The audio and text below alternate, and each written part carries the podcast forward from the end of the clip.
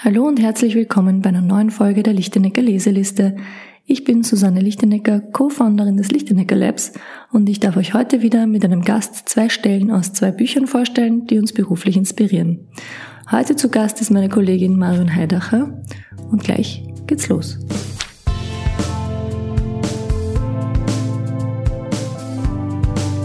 Die Lichtenecker Leseliste.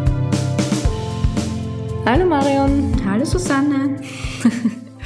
I'm back. You're back, ja, äh, zweimal hintereinander. Mhm. Du bist dann zum Dauerbrenner. Ja. Ich hoffe, du kannst diese Erwartungen mit Buchinhalten auch füllen. Sicher, sicher, das schon. Nur ich werde immer weniger lustig oder unterhaltsam von Folge zu Folge. Wieso? Na, weil, weißt du, alles, was gewohnt ist. Also es nutzt sich ab. Mhm. Ach so. Nein, bitte, auf keinen Fall jung, blond, attraktiv. Das sieht man nicht. Aber deine Stimme sagt Stimme. alles. Ja. Ähm, wir haben vorhin schon gesprochen, ich habe heute ein Buch mit, das normalerweise, das, das ich mir normalerweise von dir erwarten würde. Mhm. Etwas, wo es um den Umgang mit Menschen geht. Ähm, man, fürs Publikum da draußen, ähm, gerade vorher war die Aussage eher die, ein Buch wo es dann darum geht, Menschen zu manipulieren. Also diesen Ruf habe ich eigentlich bei der Susanne, nur damit ihr Bescheid wisst. Jetzt wollte es echt diplomatisch formulieren. Ja. Ist der Ruf erst ruiniert? Lebt er sich ganz ungeniert. Genau. Ähm, und ich habe gesehen, du hast was mit, was du auch schon mit hattest bei einer Richtig. unserer ersten Folgen. Genau. Das finde ich toll. Ich bin mir nicht sicher, ob ich es nicht sogar schon Nein, zweimal, zweimal mit hatte. Genau, ja. Ähm, das für alle Zuhörer ähm, altbekannte Sprint-Buch, wie man in nur fünf Tagen neue Ideen testet und Probleme löst, mhm. von Jake Knapp ähm, und Google Ventures. Genau, und wir, wir, wir werden auch hier wieder nochmal erwähnen, dass das natürlich die Bibel ist. Genau, die, die Bibel, was Design Sprints anbelangt. Genau, damit wir nicht so Larifari ja. drüber gehen über die Bedeutung dieses Buches, sonst werden wir wieder intern geschimpft. Genau. genau, was hast du mit? Also, ich habe zwei Stellen mit, eine etwas kürzere und eine etwas längere, aber ich habe beschlossen, da ich, hm, kommt mir vor, die letzten paar Male etwas länger geredet habe, halte ich mich diesmal ein bisschen kürzer.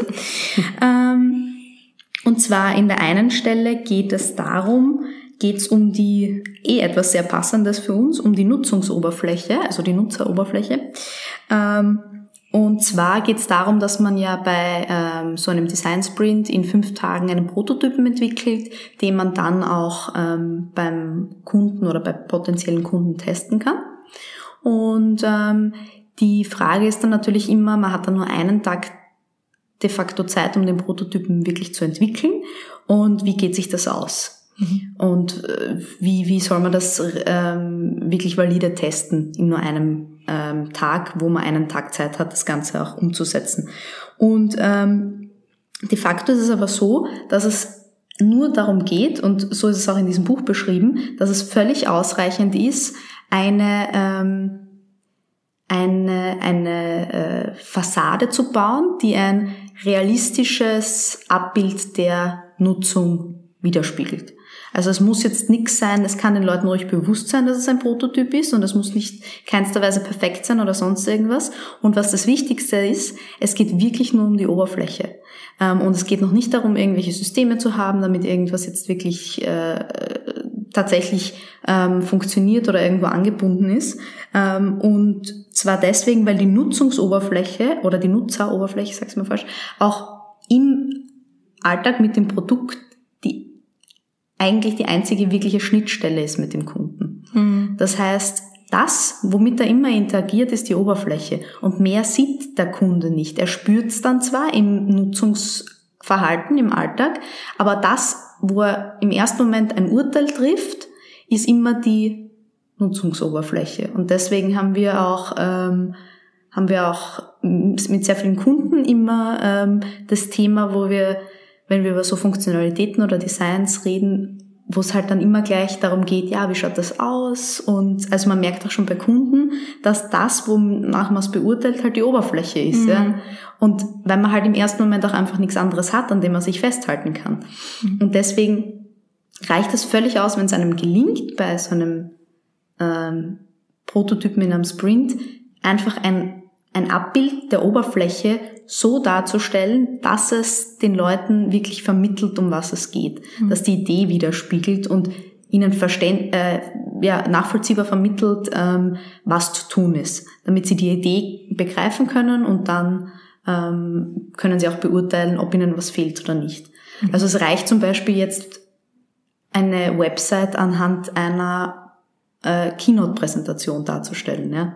Ja, wobei da noch zu ergänzen ist, dass, dass, dass es oft darum geht, gar nicht so sehr den ähm, das Aussehen per se, sondern wirklich diese, die, den Aufbau. Genau. Weil das Aussehen ist dann nochmal eine andere Sache und die, die, das, die, die UX, die dann dahinter steht und so, sondern auch, wenn es gerade um komplexe Inhalte geht und komplexe Prozesse vor allem, da haben wir oft die Situation, dass dann äh, so, ja, aber das muss man bedenken und das und das kommt dann auch noch rein.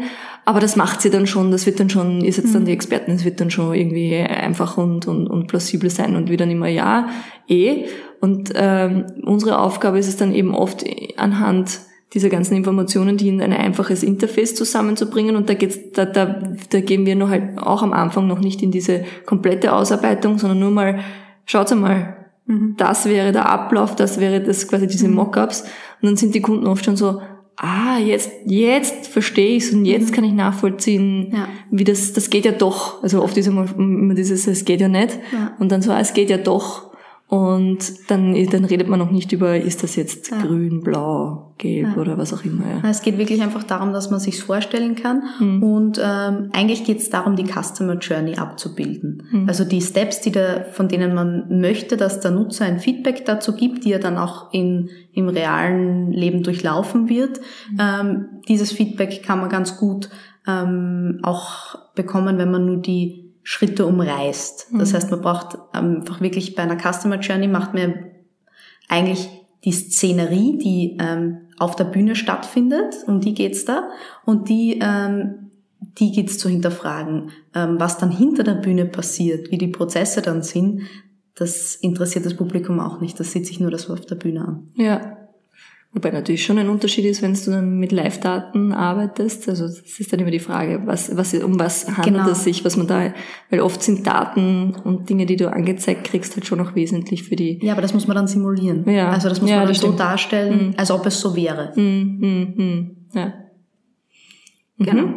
Das ist die erste Stelle. Und die zweite Stelle, da geht es um eine Methode, ähm, das, die, die im Design Sprint ähm, angewendet wird.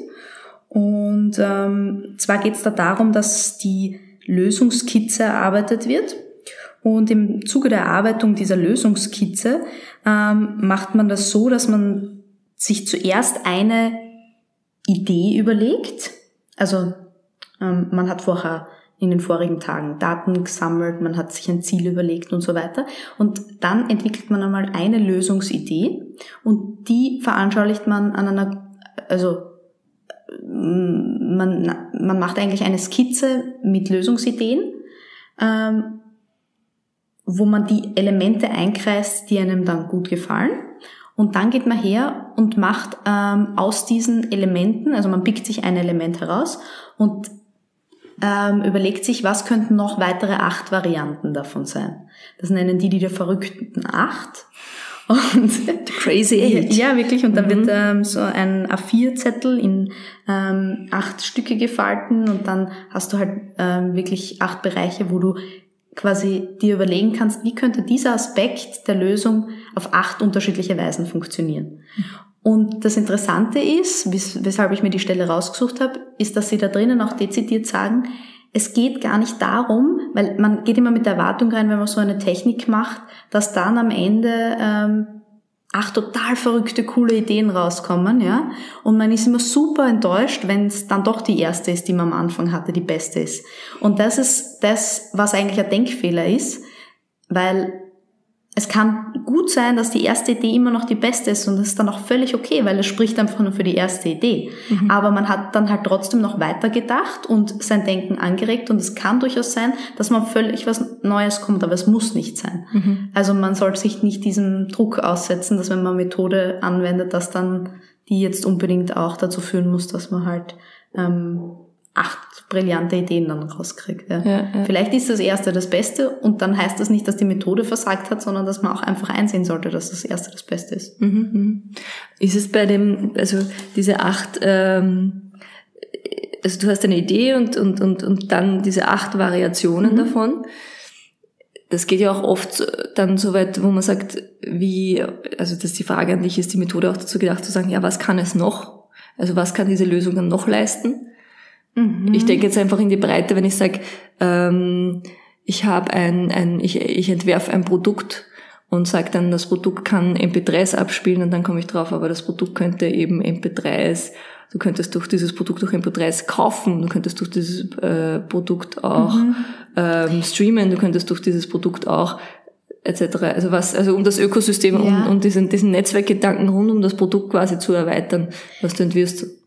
Das ist ein interessanter Zugang, den könnte man auch mal ausprobieren. Ich kann also in dem konkreten ähm, Fall von einem Sprint eher nicht, weil da geht es schon darum, dass man ein Sprintziel hat Ja. und man ähm, entwickelt eine Lösung, die dieses Sprintziel erreicht. Ja. Und ähm, da weiß man quasi schon, möchte man, also was möchte man machen. Ja, wenn es eine Variante gibt, dass man sagt, okay, man, diese Lösung kann MP3 abspielen, diese Lösung kann aber auch das und man löst auf beide Arten das Sprintziel, ja, dann von mir aus. Ja. Aber ähm, es darf jetzt halt dann nicht, es geht nicht darum, ähm, sich eine Produktinnovation da zu überlegen, sondern es geht darum, das. Ziel zu lösen, genau. Ja, ja, ja. ja. Mhm. Wie bist du mit dem Buch? Ähm, also was wäre dein allgemeiner Eindruck von dem Buch? Ähm, ich muss sagen, ich finde das Buch wirklich super. Also es ist auch am Ende, es sind auch Checklisten drinnen und es ist sehr ähm, nachvollziehbar erklärt. Allerdings glaube ich, dass man gewisse Dinge mh, zweimal lesen sollte oder dreimal, damit sie wirklich sitzen oder gefestigt sind. Und was ich auch noch empfehlen würde, ist, wenn man sich dieses Buch kauft, dass man sich unbedingt ähm, es sind zwar gute Beispiele drinnen, aber diese Beispiele sind teilweise auch etwas abstrakt, dass man sich auch noch auf, ähm, es gibt von dem Buch auch eine, ähm, eine Website und es gibt einen äh, YouTube-Channel, wo sie auch noch Sachen dazu erklären und dann gibt es auch noch ein anderes, ähm, eine, eine andere Firma, ähm, die man auch findet, wenn man, ich, ich weiß jetzt nicht genau, wie sie heißen, aber die man auch findet, wenn man nach Design Sprint sucht auf YouTube, die das auch super erklären und die haben wieder paar, ein paar Adaptionen vorgenommen oder auch Tipps, die einfach aus der Erfahrung entstanden sind, ja, weil die halt wirklich schon mehrere ähm, z- hunderte Sprints hinter sich haben, ja, und einfach wissen, okay, was kann man wo abkürzen, wie kann man wo noch effizienter sein, was funktioniert, was ist zwar von der Theorie her gut, aber funktioniert dann in der Praxis oft nicht so gut. Das heißt, Zusatzmaterial würde ich mir auf jeden Fall praxisnahes holen. Okay. Mhm. Ich finde das überhaupt interessant an dieser Art von Büchern, ähm, weil das war auch im Gespräch mit der Ingrid Gersbach, die auch bei uns da war, in, für unsere Hörer in ein paar Folgen davor zum Thema Design Thinking, die ja auch Bücher dazu geschrieben hat und viele Methoden, also auch ein Methodenbuch. Und das ist ja auch im Grunde ein Methodenbuch, ähm, dass es gut ist als, als Gerüst, dass es aber dann immer in der individuellen Situation Adaptierungen braucht. Und ich finde, das ist gerade dieses Gespür als Workshopleiter oder als, als, ähm, als Projektmanager oder als, ähm, wie heißen die, die Sprintrollen, als ähm, Äh, Sprintleiter? ja, wie auch immer, ähm, dass du dieses Gespür hast, zu adaptieren und auch gleichzeitig auch dieses Vertrauen in dich selber, Ja. so jetzt zu spüren, okay, das ist jetzt, die Methode würde jetzt so und so sagen, aber ich spüre jetzt irgendwie, für uns würde das jetzt so und so passen. Und das finde ich wichtig, wenn man solche Bücher liest, dass es Ja. total gut und inspirierend ist und dass man sehr viel mitnehmen kann und dass man es unbedingt ausprobieren sollte und gleichzeitig den Mut haben sollte und das Vertrauen in sich selbst, dass man auch durch diese Inspiration auch genug eigene Kreativität hat, um zu diesen Lösungen zu kommen und immer Mut zur Adaption. Ja, absolut. Ja, und ich meine, das machen wir eh. immer. Ja. Aber ich glaube, das ist was, was man auch, dafür braucht man einfach Erfahrung. Ja. Das ist so beide Sachen, das Selbstvertrauen und die, das Gespür, glaube ich, das kommt einfach mit Erfahrung. Ja, genau. Schön. Ähm, ich habe ein Buch mit von Dale Carnegie. Der ist schon gestorben und der hat das Buch in den 30er Jahren geschrieben und das heißt wie man Freunde gewinnt. Das habe ich jetzt im Urlaub gel gelesen. Und ähm, weil ich ja so arm bin an Freunden und mir gedacht habe, ich brauche aber mehr und wie gewinnt man die? Nein, es war in einem anderen Buch eine Empfehlung zu äh, Working Out Loud, das auch schon mal in einer Podcast-Folge mhm. vorgekommen ist. Ähm, weil es geht da im Grunde, ja, wie, er sagt halt, ja, man kann damit auch Freunde gewinnen, aber generell, wie man Menschen für sich gewinnt, mhm. beziehungsweise wie man einfach den, mit Menschen gut, einen guten Umgang hat, aber auch wie man selber zu einem guten Sprecher wird. Also er hat, Dale Carnegie ist sehr berühmt geworden äh, mit Sprechtrainings mhm. und Führungskräftetrainings und hat auch einige Bücher geschrieben, die sehr erfolgreich sind und das ist einer seiner erfolgreichsten. Und das ist auch sehr lustig, wenn man dieses Buch liest, weil es ist sehr in diesem 30er Jahresstil, es ist ja so, so Beispiele, wenn er irgendwas mit Schauspielern erwähnt, dann sind dann, dann ist das ein Clark Gable oder sowas, ja, also so gar nicht heutzutage relevante also Menschen. Koryphäe. Ja, ja, genau. Und es hat doch so ein bisschen auch diesen, so einen Hö Höflichkeitston drinnen. Das ist total lustig. Ja. Also sie wollten das extra, sie haben es teilweise adaptiert, aber äh, sie haben gesagt, sie wollen das jetzt auch nicht komplett adaptieren, weil dann irgendwie auch der Inhalt oder der Charme von dem Ganzen mhm. verloren geht. Aber trotzdem ist es noch so, dass du auch heute total viel mitnehmen kannst von okay. dem Buch. Und er hat ähm, so eine Anleitung drinnen, das ist immer so nach Kapiteln und, und wie man eben am besten mit anderen zurechtkommt, sagen wir mal so. Und er sagt in einem, ein Kapitel heißt, wer sich für andere interessiert, ist überall willkommen. Und da schreibt er ganz klar, dass man ähm, dass man, wenn man jetzt Freunde gewinnen möchte oder wenn man mit jemandem äh, viel, also ich schreibe viel über Geschäftsbeziehungen, wenn man mit jemandem eine gute Beziehung haben möchte, dann muss man sich für den anderen interessieren. Mhm.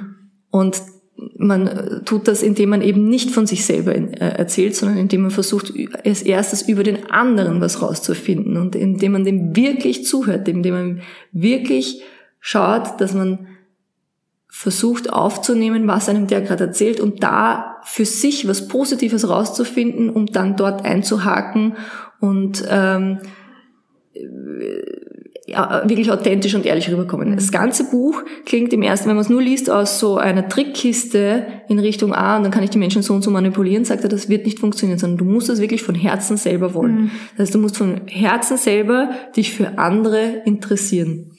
Und das ist auch mit meiner GFK, also gewaltfreien Kommunikationsausbildung, ziemlich deckend, weil da geht es auch darum, du musst dich einfach für die anderen, du musst empathisch zuhören mhm. und wirklich, du kannst nicht jemandem zuhören oder dich für jemanden interessieren, wenn du es in Wirklichkeit nur spielst. Ja. Und das spürt man sofort und das merkt man sofort und dann wird es eben nicht, dann wirst du nicht den, den Erfolg erzielen. Und das mhm. klingt dann wieder so manipulierend, dann wirst du nicht den Erfolg erzielen, weil der Erfolg ist dir dann auch nicht so wichtig, sondern mhm. es ist dir in erster Linie mal wirklich dieses Interesse wichtig.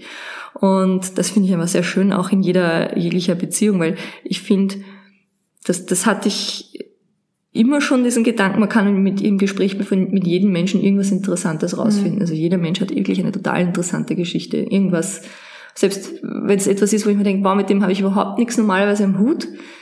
Äh, oder er kommt aus einer komplett anderen Welt, aber irgendwie interessiert einen, wenn man da wirklich seine Offenheit trainiert, dann merkt man, dass, mhm. dass das eigentlich interessant ist, dass der ja. eben mal anders ist oder so. Und er sagt dazu auch, ein gutes Gedächtnis ist Gold wert, ähm, indem man eben und er bringt halt nicht viele Beispiele, indem man halt immer schaut, dass man in Gesprächen den Namen zum Beispiel sich merkt. Wenn mhm. sich jemand vorstellt, dass du dir das wirklich merkst und er hat dann, ich glaube, es war ein Präsident oder sowas, ein amerikanischer Präsident, den er als Beispiel hatte und der hat sich jeden Namen gemerkt. Und das war dem aber auch total wichtig. Und mhm. der hat, beim Vorstellen hat er den in, äh, in sich immer wiederholt, wiederholt, wiederholt, damit er wirklich von jedem, auch von jedem Angestellten, egal mit wem er zu tun hatte, dass er immer den Namen sich gemerkt hat. Und ähm, das ist auch etwas, das ich mir, das, das für mich auch schon sehr wichtig geworden ist im Laufe meiner, meiner Karriere, dass ich mir versuche, diesen Namen auch immer gleich einzuprägen. Mhm. Ich bin bei Weitem noch nicht gut darin, weil manchmal ist man eben zuerst schon bei sich und mhm. denkt sich, ja, was sage ich jetzt? Und dann kann man bei dem anderen gar nicht bleiben. Und ich merke das auf den Meetings, in diesen Vorstellungsrunden, wo dann jeder sagt, ja, er ist der und der, macht das und das, und dann geht der Nächste über und so, und wir stellen uns ja alle mal vor. Und eigentlich ist das nur so, damit du ein ungefähres Gefühl kriegst und dann hast den Namen aber im mhm. Vergessen schon. Und ich habe ich hab mal einen, einen Termin gehabt mit einer, mit einer Kollegin, äh, vor Jahren und die hat sich in diesen Vorstellungsrunden hatte die immer einen, einen Zettel vor sich liegen und hat sich die Sitz, in der Sitzordnung die Namen gleich mitnotiert und die ungefähre Position. Und das habe ich bei der gesehen und ich hab, seitdem mache ich das auch, weil das einfach in dem in dem Termin so viel Vertrautheit rüberbringt, wenn du nach dem, dieser ersten Vorstellungsrunde diese Person auch mit dem Namen ansprechen kannst und sagen kannst, ja, weil du bist ja für das und das zuständig. Mhm. Was ist denn deine Meinung da dazu? Oder da brauche ich jetzt, oder du gehst mit dem in, jetzt zusammen und machst äh, diese Workshop-Übung mhm. oder was auch immer. Aber es bringt einfach so viel Wertschätzung rüber und dadurch hast du die Leute viel, viel mehr gewonnen. Und besonders, also das, wo ich mir das abgeschaut habe, das war auch ein Krisenmeeting damals, da habe ich mir gedacht, wow, wie klug ist das jetzt, ja? Mhm. Weil wenn du mit jemandem in einem Krisengespräch drinnen bist und dann merkst du dir schon nicht seinen Namen, dann ist das sowieso schon ja. mal verloren, ja. Und diese Wertschätzung finde ich einfach super und dieses Gedächtnis sollte man einfach wirklich aufbringen. Mhm. Ja, das stimmt absolut. Ich habe ja auch ähm, letztes Mal, ich glaube in der letzten Podcast-Folge, habe ich dieses Buch mitgehabt von diesem ehemaligen Agenten. Agenten. Mhm. Ähm, und der hat was ganz Ähnliches geschrieben, nämlich auch, dass man überrascht sein wird, wie schnell man mit Menschen in Kontakt kommt, wenn man ihnen einfach mal ein paar Fragen stellt. Weil wenn man einmal zuhört und die Menschen auch wirklich erzählen lässt, dann merkt man erst, dass, ähm, dass man sie relativ schnell für sich gewinnen kann, weil man in der heutigen Zeit eigentlich nie oder sehr selten die Möglichkeit hat, dass da wirklich jemand ist, der einfach mal sagt, du, erzähl mal was von dir, ja? Mhm. Was machst du so? Ah, okay, woher kommt der Name? Interessanter Name. Einfach äh, Dinge, die, wo man merkt, oh, aha, der, der, das ist nicht nur Floskel, den interessiert das jetzt gerade. Cool. Ja, weil das ist genau das, was er auch sagt. Ich, die, ich und wir alle interessieren uns am meisten für uns selbst. Ja. Das heißt, wir hören uns auch am liebsten uns selber senden mhm. zu und, und wir wollen das irgendwie auch raus. Und deswegen ist es eben so ein gutes also er bringt auch Beispiele, wo jemand jemanden schon seit Jahren was verkaufen will und dann kommt er zu dem hin und will ihm eben nichts verkaufen, sondern interessiert sich nur für den und hört den einmal zu. Mhm. so, und erzählt und so, ja, und sie haben ja diese Firma aufgebaut von nichts. Und der erzählt ihm quasi die, seine ganze Lebensgeschichte. Und nach einer, der Termin, der für zehn Minuten angesetzt war, dauert zwei Stunden. Und zum Schluss sagt er, ja, und übrigens, das und das, die nächste Bestellung, dann nehmen wir so und so viel. Und er hat nicht einmal ein einziges Mal mhm. danach gefragt oder ihm irgendwas verkauft oder sonst was, sondern nur dadurch, dass er ihn zwei Stunden lang reden hat lassen, mhm. hat der das Gefühl gehabt, der beste Freund sitzt da neben mir. Ja. Natürlich kaufe ich dem auch was ab. Ja. Und das ist so spannend, wenn man sich selbst, es ist einerseits interessant, so, so das einmal auszuprobieren, Wobei ich wirklich, er sagt es auch in dem Buch und ich sehe es auch so, man soll es halt nicht, nicht so manipulativ in Richtung, ja, nein, nein ich musste mir jetzt was verkaufen das ist mein Sales-Trick, ja. sondern halt einfach wirklich authentisch und ehrlich gemeint dem zuhören und umgekehrt an sich selber zu beobachten, wenn das jemand anderer bei einem ja. macht, ob es bewusst ist oder unbewusst, weil es gibt einfach so Leute, die bringen einen einfach zum Reden mhm. ähm, und dass man dann umgekehrt das Gefühl hat, oh, das ist aber jetzt irgendwie eine nette Person mhm. gewesen, obwohl die vielleicht nur drei Worte gesagt hat, ja, ja und man nur selbst gesprochen hat die ganze Zeit. Wobei ich glaube, dass man sich davon, da, da muss man halt wirklich auch damit rechnen, dass die Leute im ersten Moment einmal irritiert sind mhm. und damit muss man dann auch kurzzeitig mal umgehen können, weil ich glaube, wenn jetzt zu mir jemand kommt und ich mir dann auch im Nachhinein denke, ma, das war jetzt eigentlich voll nett, ja, von dem, aber dass man im ersten Moment einmal so, okay, was will der jetzt von mhm. mir? Mhm. Also man ist es halt nicht mehr gewohnt. Du ja. meinst, dass man schon so misstrauisch genau, ist? Genau, ja. Mhm. Man ja. ist es nicht mehr gewohnt, dass sich die Leute von einem, für einen interessieren oder dass, dass halt wirklich jemand einfach mal bereit ist, irgendwie zuzuhören, mhm. dass man, glaube ich, im ersten Moment so misstrauische Blicke ernten wird, aber da muss man, glaube ich, einfach drüber ja. und zeigen, okay, hätte mich nur interessiert, aber ist auch okay, wenn es nicht. Und dann, also dieses, man muss auch mit der Selbstverständlichkeit einfach hingehen, dass jetzt auch nicht schlimm ist, wenn die andere Person sagt, na, sie ja. interessiert es gerade nicht, ja. ja. Ja, Und eine weitere Stelle ist, ähm, oder Kapitel, das er sagt, ähm, heißt, beim Streiten kann man nur verlieren. Mhm. Und er sagt, generell jeden Konflikt vermeiden. Mhm. Und das ist im ersten Moment, denkst du dir so, na, weil wenn ich Recht habe und ähm, da muss ich ja irgendwie, ich muss ja irgendwie auf mich schauen mhm. und ich kann ja da jetzt nicht nachgeben und so. Und er erklärt das aber dann ganz gut und eigentlich bin ich kommst du dann drauf, dass, er, dass es einfach verstimmt, dass wenn du streitest, selbst wenn du gewinnst, verlierst du. Mhm. Weil du hast dann entweder dein Gegenüber ähm, klein gemacht wodurch du eigentlich auch was verlierst. Und, und dein Gewinn kann gar nicht so groß sein, weil du verlierst einfach eine, eine, in, in eine, eine Beziehung. Und wenn du ähm, einen Streit verlierst wiederum, dann bist du wiederum klein gemacht.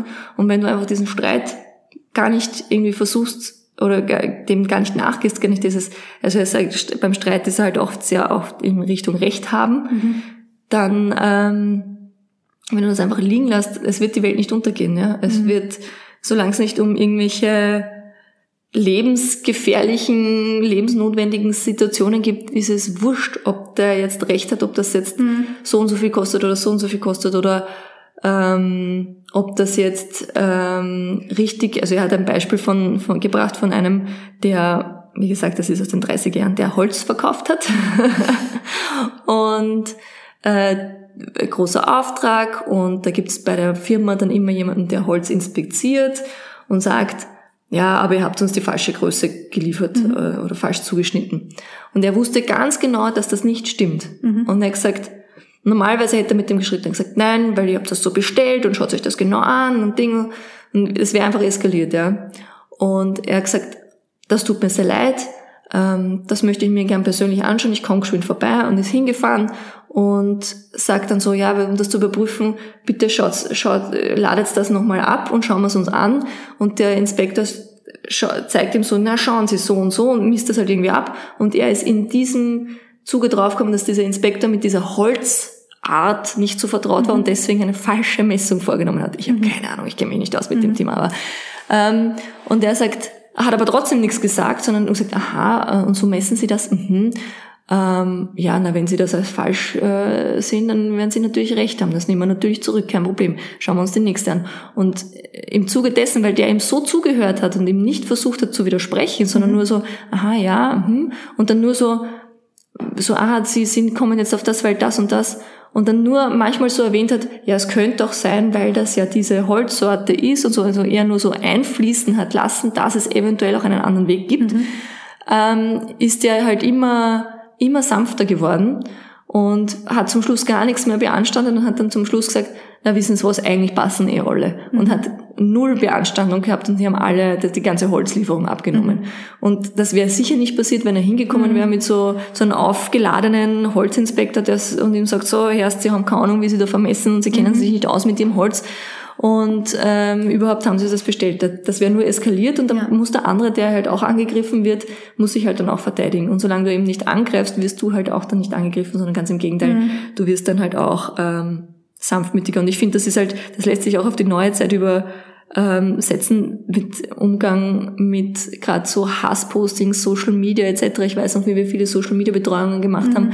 Das war immer so, hey, don't feed the trolls, ja, nicht noch weiter diskutieren, ja. nicht auf Konfrontation gehen und auch wenn du als Unternehmen weißt, dass dieser Kunde jetzt überhaupt nicht recht hat, dann wirst du ihm auf jeden Fall mal öffentlich recht geben und wirst sagen, und du wirst dich auch entschuldigen, ja, das Ja. ist so, du wirst dich auf jeden Fall am Anfang entschuldigen. Das ist, ist schwer im ersten Moment, aber wenn du diesen Umgang kennst, und ich kenne das auch vom, ich habe im Versicherungsbereich mal gearbeitet, auch im, im, mit, mit Kunden, Endkunden zu tun, die mit ihren, wo es ums Geld geht, um ihre Versicherungspolizei anrufen, ja, und da bin ich so aufgebracht und das stimmt nicht und weiter. Und wenn du denen einfach nur mal sagst, ja, das tut mir aber leid, ähm, natürlich, ich höre ihnen mal zu und um wo geht's denn da genau? Auf einmal werden die total ruhig und so, aha, na, das müssen wir uns natürlich anschauen, dem werde ich nachgehen. Und oft ist dann rausgekommen, dass eh sie irgendeinen Fehler gemacht haben, aber nur, ich meine, ich hatte es leicht in der Position, weil ich musste überhaupt nicht draufkommen, was der Fehler ist, sondern musste nur vermitteln. Und dadurch war ich quasi sowieso automatisch in dieser Mediationsposition. Aber die waren auch sofort besänftigt und haben sich dann noch großartig bedankt und hatten das Gefühl, einen total super Service gekriegt Ja. zu haben. Und das ist so interessant. Und ich finde, das ist genau das, diesen Streit. Eigentlich sollten wir wirklich versuchen, nie zu streiten, weil es zahlt sich wirklich nie aus. Ja, ich weiß, das wird so ein schönes Schlusswort gewesen. Aber Aber ich, ich gebe dir recht, solange es um die Ego-Position geht. Ich glaube schon, dass wir artikulieren sollten, wenn äh, uns etwas in einem menschlichen Zusammenleben ähm, nicht stört oder wir gerne hätten, äh, nicht st- stört oder wir gerne hätten, dass das anders ist. Aber es, ich glaube, es kommt darauf an, wie man es macht, wie du es gerade beschrieben hast und dass man eben nicht streiten sollte. Da gebe ich dir schon recht, ja. Genau. Sondern und schon gar nicht, also Streit per se, glaube ich, kommt eh immer aus diesem Ego Ja. heraus. Und wenn es nicht aus diesem Ego herauskommt, dann ist man auch automatisch lösungsorientiert und dann wird es auch kaum zum Streit kommen. Genau. Ja. Und das ist es eben auch, wenn das Beispiel, das du sagst, das ist ja nicht automatisch gleich Streit, sondern es ist einmal in erster Linie Kommunikation. Genau. Und dann ist auch dieses, wie kommuniziere ich das? Und dann auch, wie gehe ich mit der Reaktion des Gegenübers Ja. um? Wir sind halt so konditioniert mit so automatischen Ja. Reaktionen sofort. Und da, also ich merke es halt mit den Kindern oft, man ist so, so, sie, so das, da werden so Knöpfe gedrückt und man hat Mhm. so automatische Reaktionen drauf. Und wenn man sich dabei beobachtet, denkt man sich, ja, Moment, Moment, eigentlich will ich das ja gar Ja. nicht so. Und da musst du aber erst lernen, wie du anders reagieren Ja. kannst. Und das fällt so schwer. Und dann fallen aber so viele andere Sachen zusammen, wie, wie geht's mir gerade? Bin ich ausgeschlafen? Ja. Bin ich nicht ausgeschlafen? Geht's mir körperlich gut oder nicht? Habe ich gerade Stress oder nicht? Mhm. Wie ist der Zeitdruck etc.? Und wenn ich Zeit habe, ausgeschlafen bin, alles gut, Dann dann, kann ich einfach mal total ja. doll reagieren. Und wenn das alles nicht der Fall ist, dann stehst du da und denkst dir, ah, wieso Ja. und warum funktioniert das nicht? Ja, und das, das darf man halt auch nicht außer Aspekt Ja. oder unter, unter, also außer Sicht lassen, ja, genau. Das heißt, wichtig auch viel schlafen Ja. und viel Zeit für sich auch versuchen einzubauen, damit man eben nicht, Genau. gar nicht erst auf diesen Grundanspannungslevel kommt. Genau, da gibt's eh ein tolles Buch dazu von der Ariana Huffington, heißt die so? Die von der Huffington Post, Ariana Huffington, oder? Die hat, ähm, vielleicht lese ich das auch einmal und kommt dann im Podcast vor zum der Wichtigkeit des Schlafes. Mhm. Ja. Als Managementbuch sozusagen. Ich liebe es ja zu schlafen. Ja, ich auch. In diesem Sinne, gute, Nacht.